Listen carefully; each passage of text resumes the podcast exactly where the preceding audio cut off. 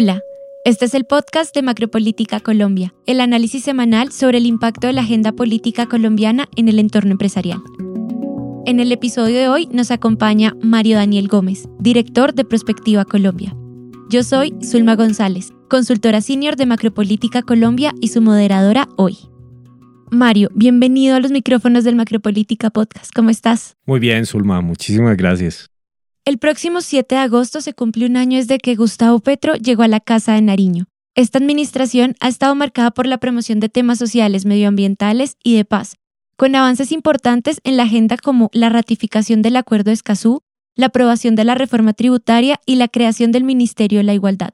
Sin embargo, hay retos en materia de ejecución e implementación del programa de gobierno.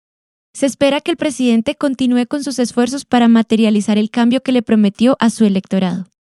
Al completarse el primer año de Gustavo Petro en la presidencia, todavía tenemos que esperar para ver cuáles son los resultados que se van a generar hacia futuro.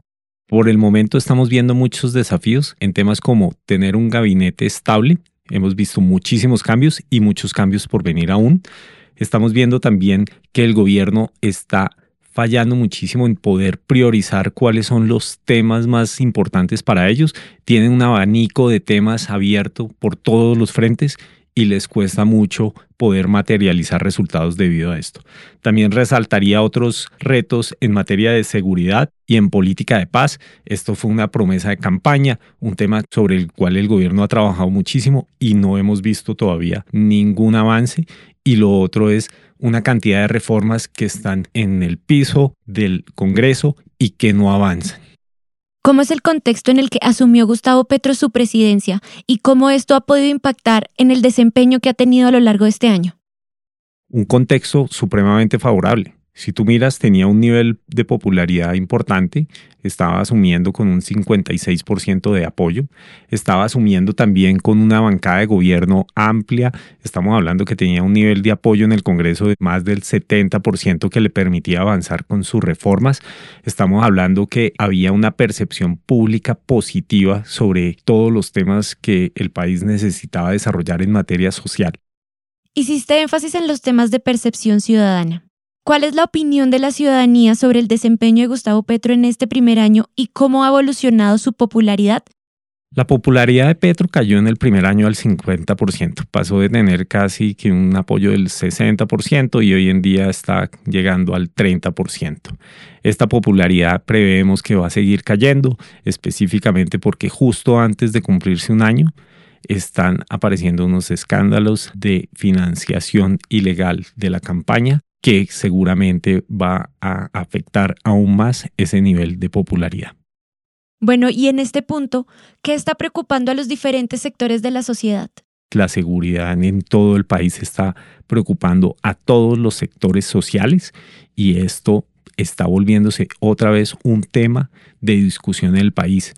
En el pasado siempre hemos dicho en perspectiva que se dejó de hablar de conflicto, de paz o guerra.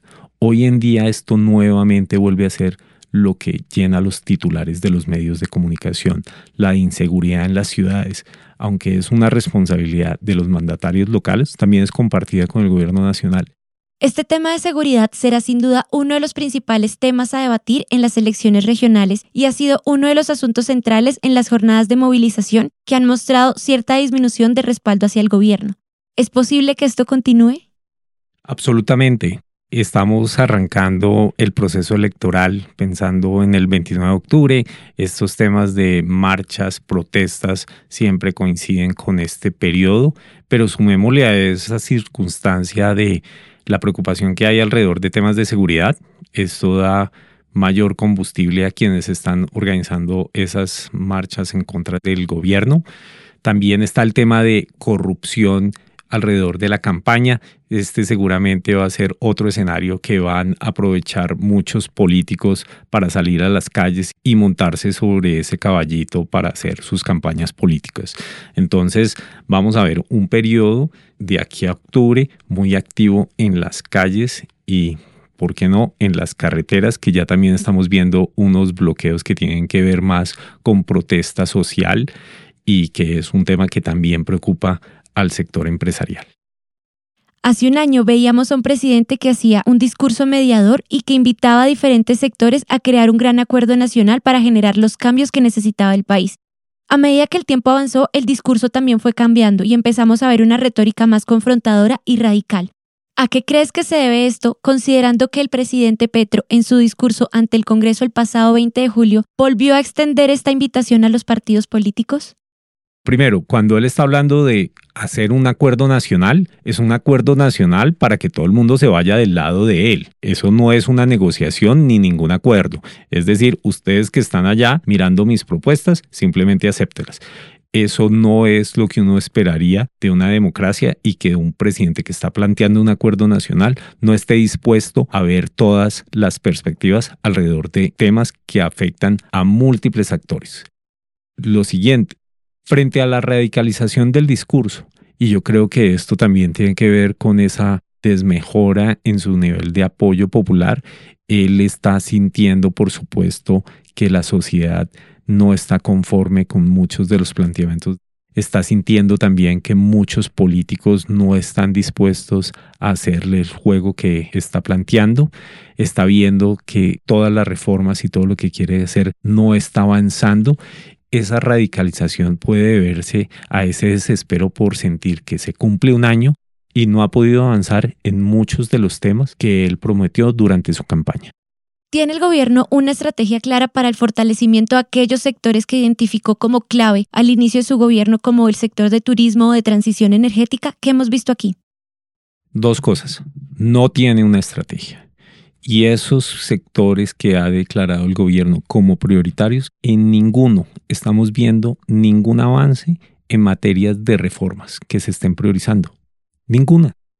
Estamos viendo otras reformas de temas que no son ni de interés del público, pero que tampoco son esos temas que tú estás resaltando ahí como ellos priorizaron en algún momento de su campaña. Por otro lado, tampoco estamos viendo ninguna estrategia para sacarlos adelante. Entonces, eso no va a ser nada más que un anuncio que genera mucho ruido en el ambiente, pero que en la realidad le va a costar muchísimo avanzar en cualquiera de esos puntos que resaltabas. El pasado 7 de agosto la paz total se ubicaba como el eje central del plan de gobierno, pero el balance a hoy muestra muy pocos avances en la materia, influenciados principalmente por el hundimiento de la ley de sometimiento a la justicia y también por la baja implementación del acuerdo de paz firmado entre el gobierno y la guerrilla de las FARC en 2016.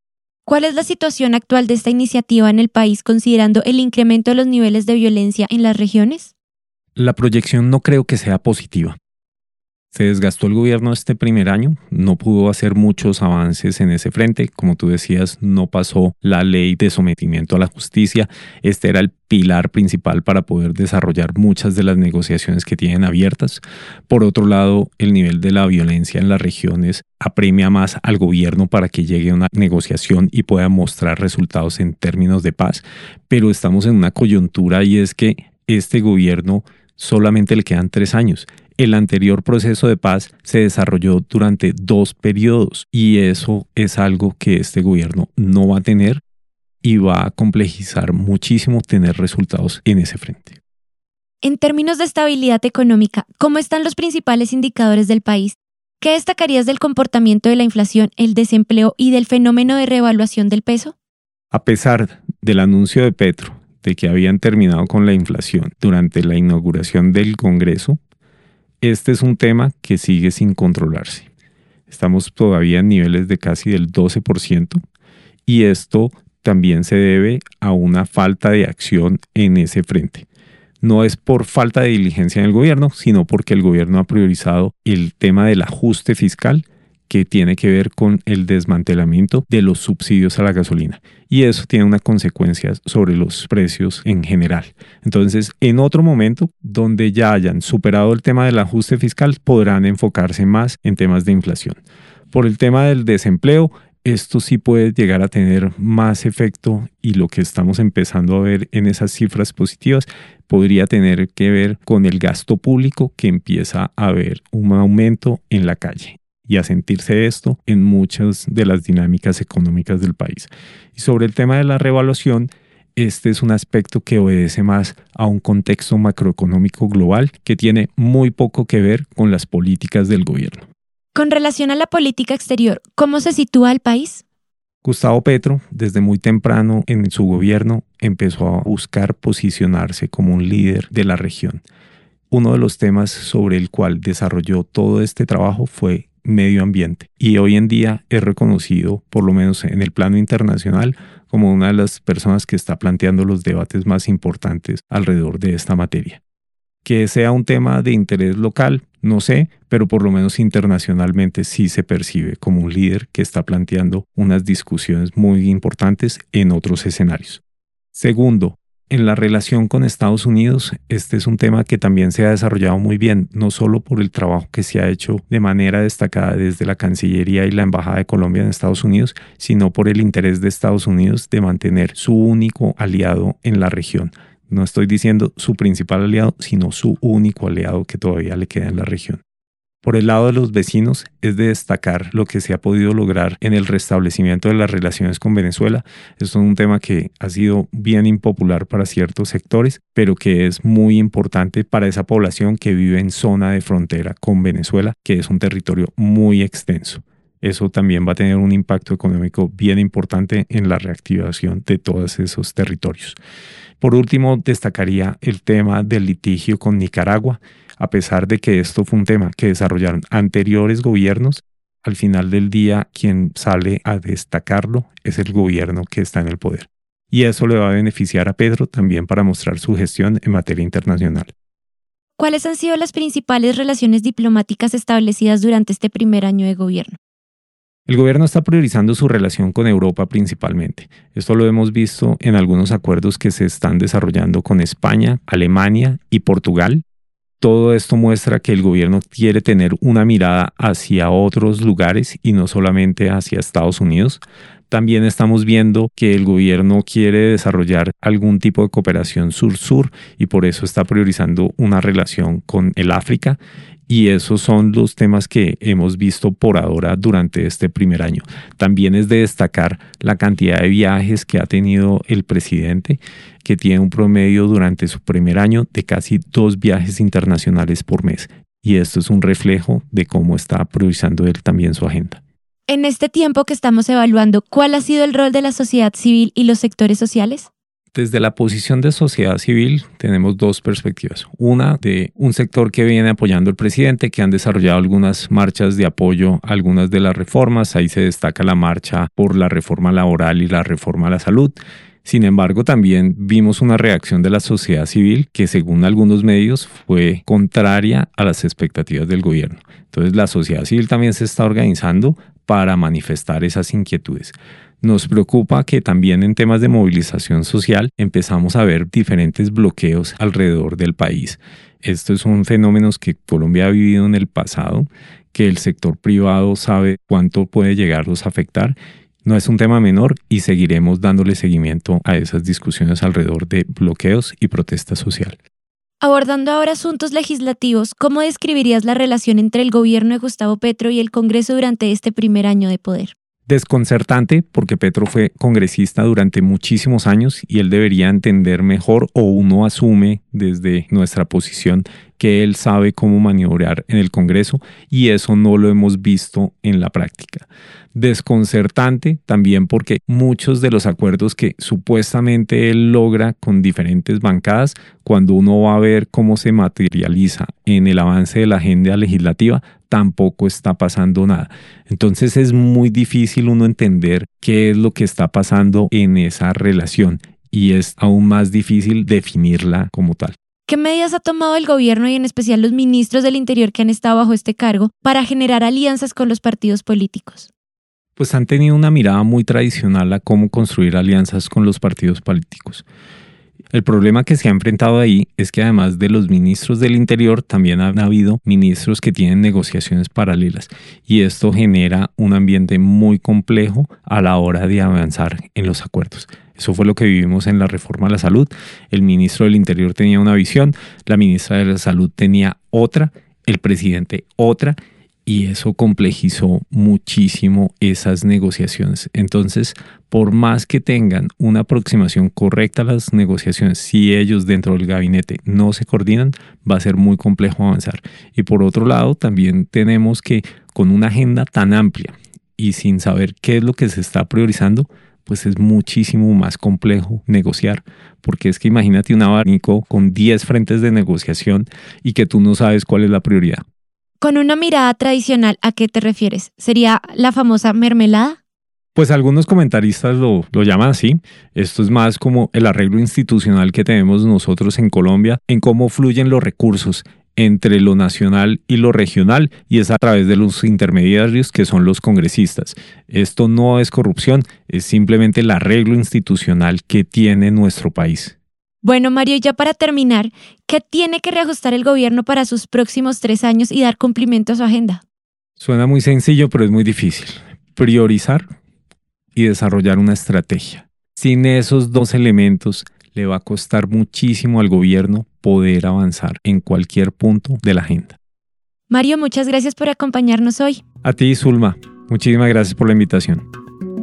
Para Perspectiva será un gusto compartir con nuestros clientes los principales insumos analíticos del equipo de Macropolítica Colombia. Gustavo Petro envió a la Corte Suprema de Justicia las candidaturas de Ángela María Buitrago, Luz Amparo Cerón y Amelia Pérez para el cargo de Fiscal General de la Nación. Es la primera vez que la terna estará conformada por mujeres en su totalidad. El ministro de Hacienda, Ricardo Bonilla, confirmó que Colombia fue invitado a unirse al bloque de países BRICS, el cual agrupa algunas de las principales economías emergentes del mundo. La propuesta está en estudio. El ministro de Minas y Energía presentó la hoja de ruta de la transición energética justa. El documento cuenta con diagnósticos, proyectos y estrategias que buscan materializar una de las principales propuestas del presidente Petro, este fue el Macropolítica Podcast, el podcast semanal del equipo de análisis político de Prospectiva Colombia. Gracias por escucharnos y hasta la próxima semana.